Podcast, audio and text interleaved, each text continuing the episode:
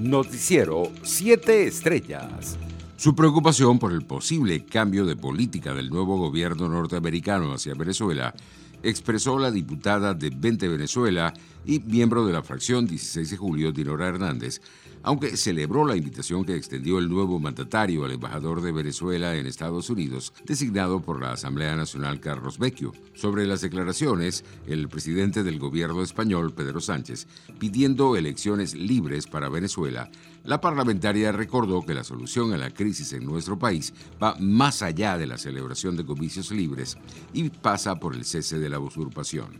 En otras noticias, este lunes 18 de enero, la organización Médicos Unidos de Venezuela confirmó que siete galenos fallecieron entre los días 13 y 17 de enero, todos con criterios clínicos, epidemiológicos, de radiodiagnóstico y de laboratorio, que arrojan como consecuencia que tenían COVID-19. De esta manera, ascendió a 316 la cifra de trabajadores sanitarios fallecidos a consecuencia del coronavirus, en su mayoría médicos, seguidos de enfermeras y otros trabajadores. Por su parte, Jorge Rodríguez, presidente de la Asamblea Nacional de Nicolás Maduro, electa en los cuestionados comicios legislativos del 6 de diciembre de 2020, pidió a la Contraloría General meterle la lupa a la gestión de las antiguas directivas que estuvieron frente al Parlamento entre los años 2016 y 2020. El exministro de Comunicación e Información señaló que el martes 19 de enero se llevará una propuesta de acuerdo al hemiciclo de sesiones del Palacio Federal Legislativo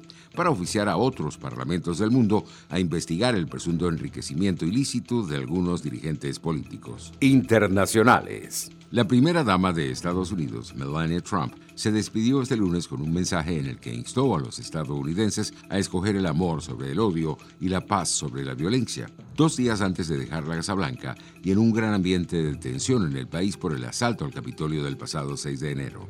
Cuando Donald y yo concluimos nuestro tiempo en la Casa Blanca, pienso en toda la gente que me llevo en el corazón con sus increíbles historias de amor, patriotismo y devoción, dijo en un video de siete minutos distribuido por la Casa Blanca.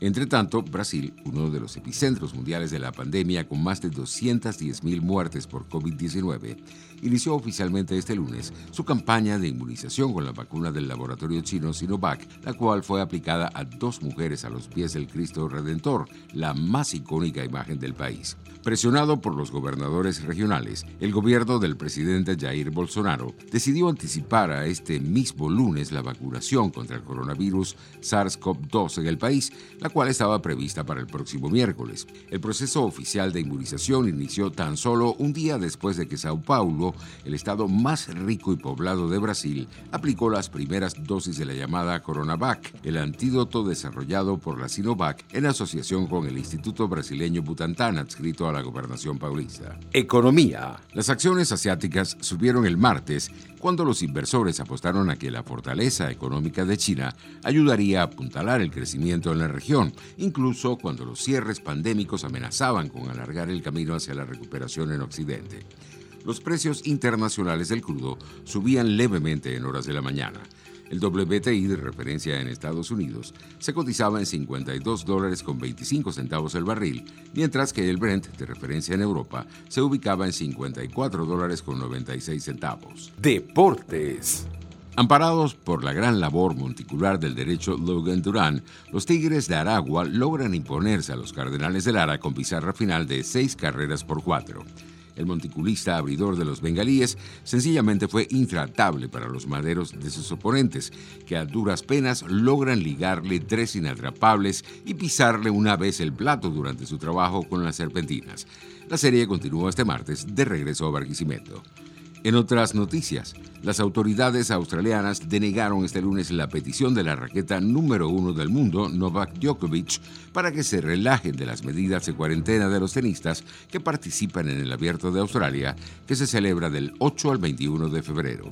El serbio, de 33 años, quien al igual que algunos tenistas de élite como Rafa Nadal, se encuentran en la ciudad de Adelaida cumpliendo con su confinamiento envió al CEO de tenis de Australia, Craig Tiley, una carta con seis puntos para mejorar las condiciones de los jugadores, según reportó el domingo la web especializada Punto The Break.